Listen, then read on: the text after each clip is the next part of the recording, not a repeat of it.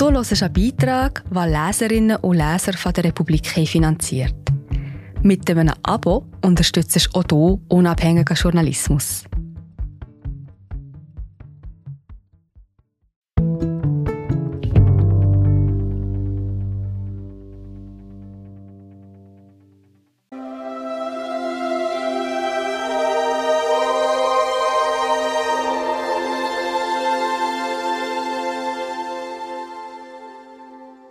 Queen im Herzen, die Bounty im Blut. Ein Punkt im Nichts. Die Hölle des Pazifiks. Eine Kuhweide mitten im Ozean. Zum Abschluss der Serie gibt es 40 Geschichten über Norfolk Island, einen außergewöhnlichen Ort, wo die Autorin einst den Traum vom Südseeparadies wagte. Auf Inseln Folge 9 von Bettina Hamilton Irvine, gelesen von Anatina Hess. 1. Anflug. Wenn man an der australischen Ostküste in ein insektengroßes Flugzeug steigt und Richtung Osten übers Meer fliegt, taucht nach etwa zweieinhalb Stunden ein winziger Fleck grün zwischen den Wellen auf, so ungeschützt und zerbrechlich, dass man weinen möchte. Die Häuschen darauf sehen aus wie Spielzeug, die Bäume wie Spielzeug, die Autos wie Spielzeug. Als ich die Insel zum ersten Mal so sah, meine Wange gegen das Flugzeugfenster gedrückt, war ich 21 und hatte tatsächlich Tränen in den Augen. Ich konnte mir nicht vorstellen, dass ich gleich auf diesem Punkt im Nichts landen würde. Dass mich der Mann, wegen dem ich hier war, auf dem Spielzeugflughafen abholen würde und dass wir gemeinsam ein neues Leben beginnen würden. 2. Weit, weit weg. In einem Radius von Hunderten von Kilometern rund um Norfolk Island gibt es kein festes Land.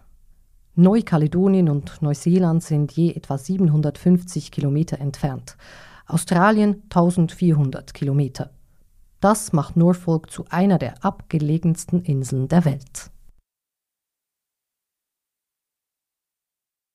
3. Sealandia Norfolk ist ein Teil eines verlorenen Kontinents namens Sealandia, rund um Neuseeland. Er ist 5 Millionen Quadratkilometer groß und befindet sich zu 94 Prozent unter Wasser. Das Land brach vor 85 Millionen Jahren von Australien und der Antarktis weg und sank. 4. 5 auf 8. Norfolk ist fast schon absurd klein fünf Kilometer breit und acht Kilometer lang. Als ich diese Zahlen das erste Mal hörte, stellte ich mir vor, dass man, egal was man tut, immer gleich am Rand ankommt. Doch auf der Insel selber wirken die knapp 35 Quadratkilometer gar nicht mehr so mickrig. Das ist immerhin 17 Mal die Fläche von Monaco oder ein halbes Mal Manhattan. Und wer die 32 Kilometer rund um die Insel zu Fuß geht, ist einen Tag lang unterwegs.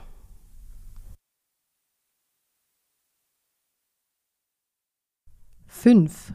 Rand der Welt. Es ist ein seltsames Phänomen, dass Orte, an denen wir leben, zu unserer ganz eigenen Welt werden und deshalb auch der Rand dieser Orte der Rand der Welt ist. Als ich in Australien lebte, schien, was auf der Landkarte nur zwei Zentimeter weit entfernt war, ganz in der Nähe. Auch wenn man zehn Stunden Auto fahren musste bis dorthin. Auf Norfolk hingegen war die andere Seite der Insel plötzlich ziemlich weit weg, Nachdem ich im Osten der Insel ein Café eröffnet hatte, kam es immer wieder vor, dass mir Menschen bedauernd mitteilten, sie hätten ja schon lange einmal vorbeikommen wollen, aber es sei halt so weit weg. Dabei brauchte man vom Zentrum bis zum Café mit dem Auto gerade einmal acht Minuten. 6. 3 zu 1 Auf Norfolk leben rund 1800 Personen. Dazu kommen jährlich etwa 28.000 Touristinnen. Pro Tag befinden sich im Durchschnitt etwas mehr als 600 Touristinnen auf der Insel. Oder auf drei Einwohnerinnen kommt ein Tourist. 7. Bekannt. Etwa zwei Tage nach meiner Ankunft war ich zu Fuß Richtung Supermarkt unterwegs, als ein Auto hielt, eine mir unbekannte Frau sich über den Beifahrersitz lehnte, die Tür öffnete und rief Steig ein, ich fahr dich, ich habe schon alles über dich gehört. Ich war verwirrt, aber stieg brav ein. Die Frau war eine entfernte Bekannte der Mutter meines Freundes. Fast die ganze Bevölkerung wusste von mir, bevor ich einen Fuß auf die Insel gesetzt hatte. 8. Captain Cook Nachdem die Polynesier Norfolk Island irgendwann zwischen dem 9. und 15. Jahrhundert besiedelt und unter ungeklärten Umständen wieder verlassen hatten, betrat 1774 Captain Cook als erster Europäer die Insel. Der Brite war sofort angetan von dem Fleckchen Land, das er nach Lord Norfolk benannte. Begeistert teilte er seinem Königreich mit, das fruchtbare, unbewohnte Inselchen überzeuge nicht nur durch. Wir sind gerade wieder da. Ich bin Marie José, Wissenschaftsjournalistin bei der Republik. Und ich tue dich hier kurz stören. Mir gefällt bei der Republik, dass sie vertiefen. Es sind mehrheitliche Geschichten, die auf Hintergrund eingehen. Für das Lesen oder Hören, beim Joggen, beim Kochen oder wie man noch einen langen Tag vor dem Computer einfach möchte die Augen zutun. Wir sind werbefrei und nur von unseren Leserinnen und Lesern finanziert. Unter republik.ch slash hallo kannst du auch hier ein Abo lösen. So, und das war es auch schon mit der Störung.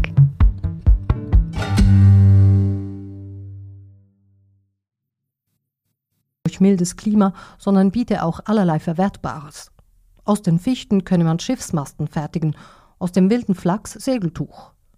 Obwohl sich später herausstellte, dass er sich geirrt hatte, die Fichten lieferten wegen ihrer Knoten nur drittklassige Masten und der Flachs sträubte sich beim Spinnen, machte Britannien die Insel zu seiner zweiten Kolonie. 9. Ein Versuch. Der Plan war, dass Norfolk als Kolonie 2 Zulieferer für Kolonie 1 wird. Häftlinge sollten mit Ackerbau und Viehzucht Nahrung produzieren für die nur zwei Wochen vorher entstandene Kolonie Port Jackson, das heutige Sydney. Doch der Plan scheiterte, weil die Insel zwar genug abwarf für ihre neuen Siedler, aber nicht mehr. 1814 gaben die Briten auf. 10. Hölle 1825 begann das dunkelste Kapitel in der Geschichte von Norfolk Island – die britische Krone hatte damals nämlich ein Problem. Wohin mit den Sträflingen, die in eine der Kolonien in Australien geschickt worden waren und dort wieder straffällig wurden? Ihre Lösung war schließlich die Deportation nach Norfolk Island, wo ihnen jegliche Hoffnung auf eine Rückkehr für immer genommen wird. So war es auch. Die Strafkolonie auf Norfolk wurde bald als Hölle des Pazifiks bekannt.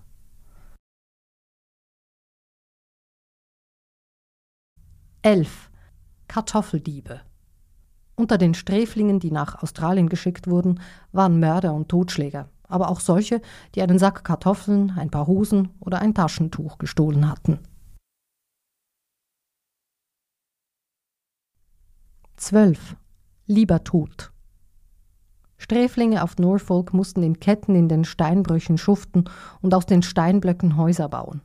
Wer nicht spurte, wurde mit 500 Peitschenschlägen bestraft, in eine Zelle ohne Licht gesteckt, bis er verrückt wurde oder gehängt. Das Leben war so unerträglich, dass einige Häftlinge straffällig wurden, um durch den Strick von ihren Qualen erlöst zu werden. Noch heute zeugen einige Namen auf der Karte von Norfolks dunkler Vergangenheit. So erzählt man sich, dass beim Bau einer Brücke namens Bloody Bridge eine Gruppe von Sträflingen ihren verhassten Aufseher umbrachte. Um ihr Verbrechen zu vertuschen, mauerten sie den Körper in die Brücke und behaupteten, der Mann sei beim Schwimmen ertrunken. Als sie am nächsten Tag mit einem neuen Aufseher zurückkamen, tropfte zu ihrem Entsetzen Blut aus der Brücke. 13.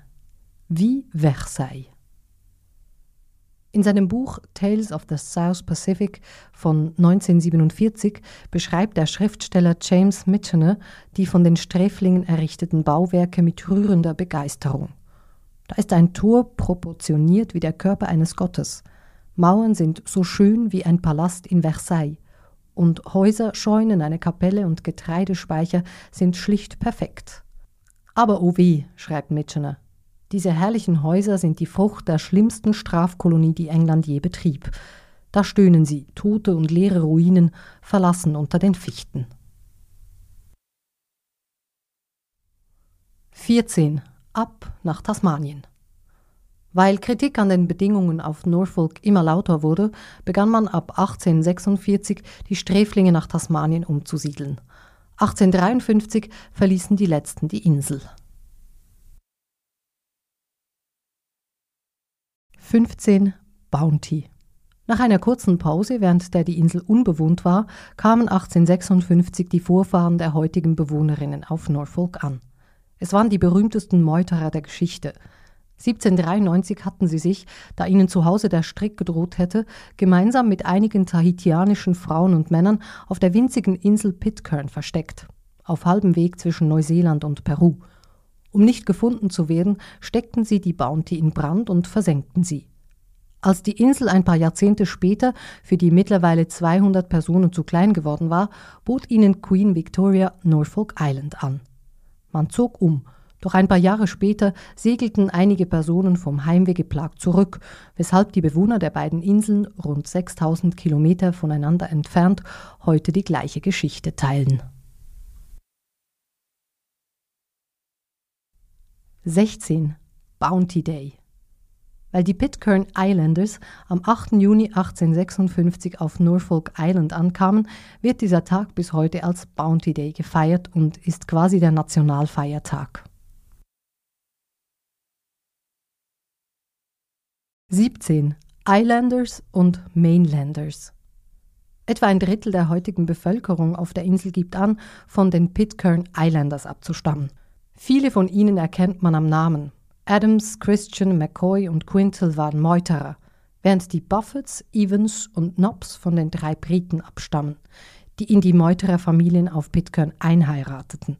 Die Pitcairn-Nachfahren sind stolz und der Unterschied zwischen Islanders und Mainlanders, die später auf die Insel zogen, ist ein beliebtes Gesprächsthema. 18. Die Ersten die Bewohner Pitcairns wurden 1838 die ersten in der Welt, die Frauen wählen ließen. Norfolk folgte 1856, als die Pitcairn Islanders dorthin umsiedelten. 19. Hunky Dory Norfolk Island hat das wohl einzige Telefonbuch der Welt, in dem auch die Spitznamen der Bewohnerinnen eingetragen sind. So hinterst im Buch, das immer noch gedruckt wird, gibt es sogar ein extra Verzeichnis, in dem nur Spitznamen und Nummern aufgelistet sind. Für diejenigen, die gar nicht wissen, wie Carrots, Devil oder Honky Dory richtig heißen. 20. Norfolk Als die Pitcairn Islanders nach Norfolk Island kamen, brachten sie ihre eigene Sprache mit. Eine Mischung aus Meuterer-Englisch des 18. Jahrhunderts und den tahitianischen Sprachen ihrer Ehefrauen. Obwohl das Englische die Sprache, die heute als Norfolk bekannt ist, stärker geprägt hat, sind auch polynesische Einflüsse deutlich hörbar. Etwa Baswages steht für eine Person, die abstoßend hässlich ist, während Tau heißen kann, zu besuchen mit der Absicht zu bleiben oder zu sitzen und es schwierig finden, wieder aufzustehen. 21. Kühe. Als Norfolk noch eine Strafkolonie war, brachten die Briten englische Kühe auf die Insel. Die Kühe blieben dort, für die neuen Siedler, die von Pitcairn Island ankamen. Diese ließen sie auf den gemeinschaftlichen Weiden grasen. Noch heute spazieren Kühe auf der ganzen Insel herum und halten so das Gras kurz. Auf der Straße haben sie Vortritt. Zwar wird die Zufahrt vom Flughafen und die Straße durchs Zentrum mit den Läden durch ein Viehrost abgetrennt. Doch einige der Kühe haben offenbar gelernt, über das Gitter zu klettern, wie die lokale Regierung auf ihrer Webseite schreibt, auf dem man gleich mehrere Antworten auf die Frage findet, was können Sie tun, wenn Sie ein Problem mit einer Kuh haben? 22. Winken. Wer mit dem Auto unterwegs ist, grüßt alle anderen Autos. Der Gruß nennt sich Norfolk Wave und existiert in verschiedenen Varianten vom Heben des Zeigefingers vom Steuerrad bis zum Winken mit dem ganzen Arm. Nur gar nicht winken geht nicht. Das gilt als unhöflich. 23. Trinken. Wenige Tage nach meiner Ankunft waren mein Freund und ich abends zu Fuß unterwegs, als ein Auto neben uns anhielt. Der Fahrer wechselte ein paar Worte mit meinem Freund, nahm einen Schluck aus einer Wodkaflasche und fuhr weiter. Ich war schockiert. Dass Menschen trinken und dann fahren, kennt man ja. Aber während des Fahrens und so schamlos? Bald lernte ich, dass Drink Driving auf der Insel zwar nicht legal ist, aber doch sehr verbreitet. Die meisten Bewohner akzeptierten es als unumgänglich. Es gab weder öffentliche Verkehrsmittel noch Taxis. Irgendwann stieg auch ich nach einem Abendessen und ein paar Gläsern Wein ins Auto und kroch langsam wie ein Rentner auf seinem letzten Weg zum Zigarrenladen nach Hause.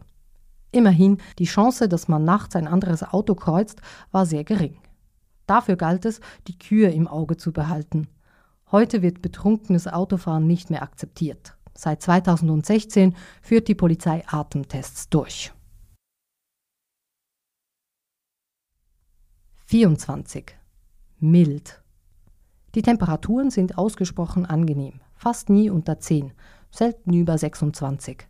Der Hitzerekord ist 28,4 Grad, der übelste Frost 6,2 Grad.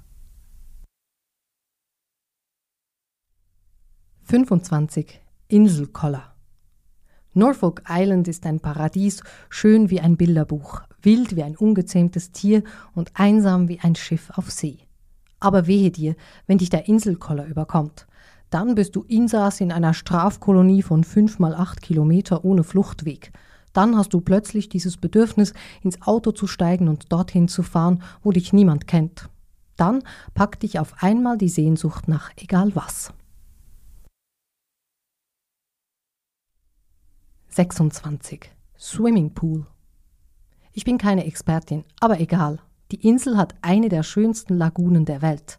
Da ein Korallenriff sie vom Meer abschirmt, ist das kristallklare Wasser meist wellenlos, also perfekt. Das fühlt sich dann an wie in einem Milliardärs-Swimmingpool, nur hundertmal spektakulärer. Mein täglicher Morgenschwumm in der Lagune trug einiges dazu bei, dass der Inselkoller mich nie total überwältigte. 27 Weihnachtsbäume die Norfolk-Tanne wird in die ganze Welt exportiert. Gärtner bewundern ihre Symmetrie, ihre konische Form und die feinen Nadeln, während der Rest der Welt in ihr den perfekten Christbaum sieht. Viele Inselbewohnerinnen werden von Heimweh gepackt, wenn sie irgendwo auf der Welt eine Norfolk Island Pine sehen. 28. Risiko die Feenseeschwalben auf der Insel legen ihre Eier nicht in ein Nest, sondern direkt auf einen Ast. 29. Zuschauen. Es gibt auf der Insel keinen Hafen, nur zwei Anlegestellen, die aber nicht für größere Schiffe geeignet sind. Frachtschiffe müssen zum Entladen deshalb im Meer draußen warten, während kleinere Motorboote mit maximal fünf Tonnen beladen zur Anlegestelle fahren und wieder zurück. Muss etwas besonders Sperriges an Land, wie beispielsweise ein Touristenbus, werden zwei Motorboote zusammengebunden und der Bus quer drüber gelegt. Diese Show lassen sich weder Touristinnen noch Einheimische entgehen. Wenn sich herumspricht, dass ein Schiff entladen wird, fährt die halbe Insel ans Meer runter. Das Entladen kann dann ein paar Tage dauern. Wenn das Meer zu wild ist, wird unterbrochen. 30. Zeit. Auf Norfolk gibt es selten einen Grund für Hektik. Die Zeit ist so dehnbar, dass es sogar einen Namen dafür gibt. Norfolk Time. Sie funktioniert so. Ein Bekannter will später noch auf einen Kaffee vorbeikommen. Ich frage ihn, wann er ungefähr da sein wird. Er sagt, um drei Uhr. Ich frage, drei Uhr Norfolk Time? Er nickt. Was dann bedeutet, irgendwann danach. 31. Offen lassen. Eines Tages fragte ich einen Bekannten, ob ich seine Kaffeemaschine ausleihen könne. Kein Problem, sagte er. Das Haus ist offen. Als ich bei seinem Haus ankam, sah ich, dass die Tür sperrangelweit offen stand. Das war nicht ungewöhnlich. Auf Norfolk schließen die wenigsten Leute ihr Haus ab oder ihr Auto. Auch ich gewöhnte mich daran, beim Einkaufen das Auto unabgeschlossen vor dem Laden stehen zu lassen, mit dem Schlüssel in der Zündung. Wer sollte es auch stehlen und vor allem wohin damit fahren wollen? Das Stehlen aus Häusern ist besonders verpönt. Niemand will die Ächtung der Gemeinschaft riskieren. 32. Wasserdiebe. Als ich im Jahr 2000 ankam, sagte mir mein Freund, auf der Insel gebe es keine Kriminalität. Natürlich stimmte das nicht ganz, aber fast. Schwere Verbrechen gibt es so gut wie keine. Der letzte Polizeireport auf der Facebook-Seite der Norfolk Island Police Force stammt vom Januar 2020. Mehrere Leute hätten sich beschwert, dass ihnen Wasser aus dem Tank hinter dem Haus gestohlen worden sei, schreibt ein Polizist. Er wisse, dass viele Leute aufgrund der Trockenheit keine großen Reserven mehr hätten. Aber das ist kein Grund, anderen Leuten das Wasser zu stehlen. 33. Mord. An Ostern 2002 wurde jemand umgebracht. Es war ein Mord wie im Krimi.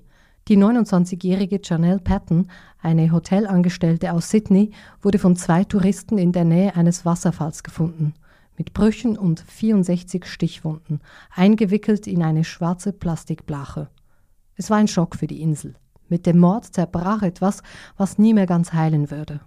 Zuvor sei immer dieses Gefühl von Sicherheit da gewesen, sagte mein Freund. Ich kann mich noch gut an den Moment erinnern, als er von dem Mord erfuhr.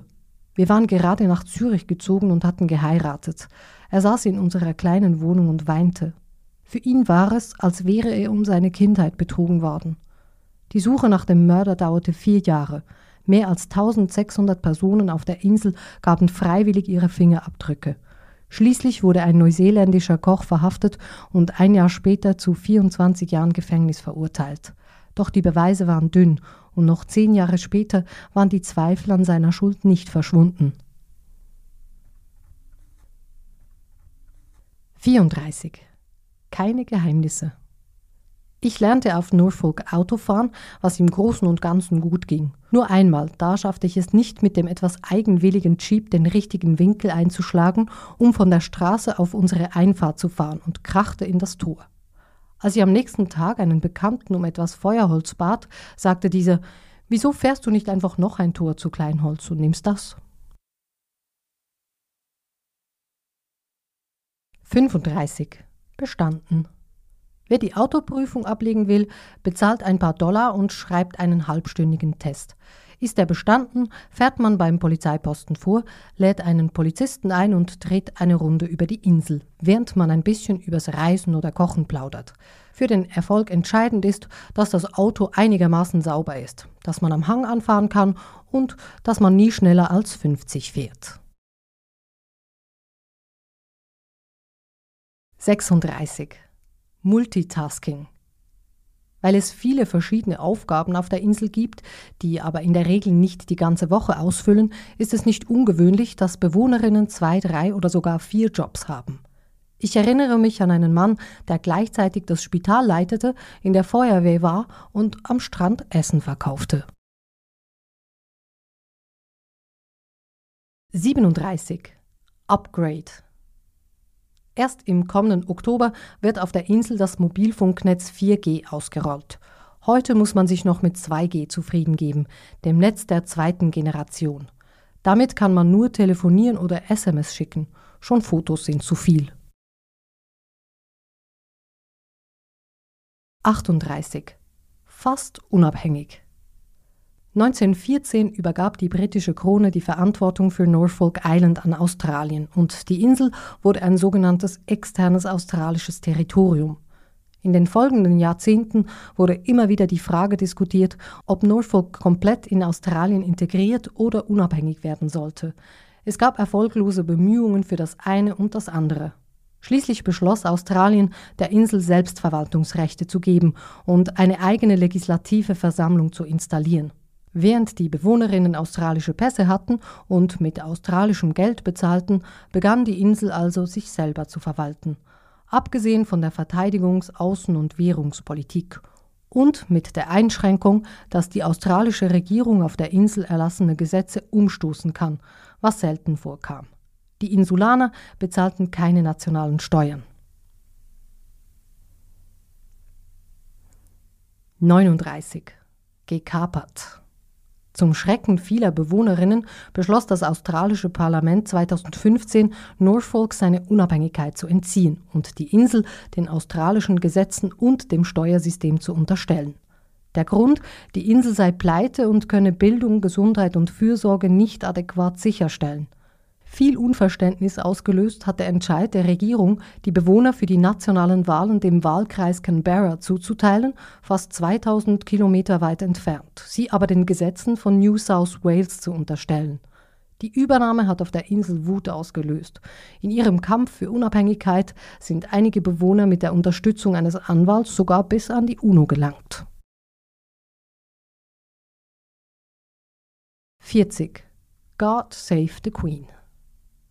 Die Übernahme Norfolks hat zu der absurden Situation geführt, dass die Insel nun der wahrscheinlich einzige Ort auf der Welt ist, wo das Singen der britischen Nationalhymne God Save the Queen ein revolutionärer Akt ist. Australien wäre es nämlich lieber, die Insulanerinnen würden die australische Hymne singen. Advance Australia Fair. Diesen Gefallen tun die Nachkommen der Meuterer der Regierung aber nicht. Sie bleiben bei God Save the Queen, das sie schon seit ihrer Ankunft 1856 singen.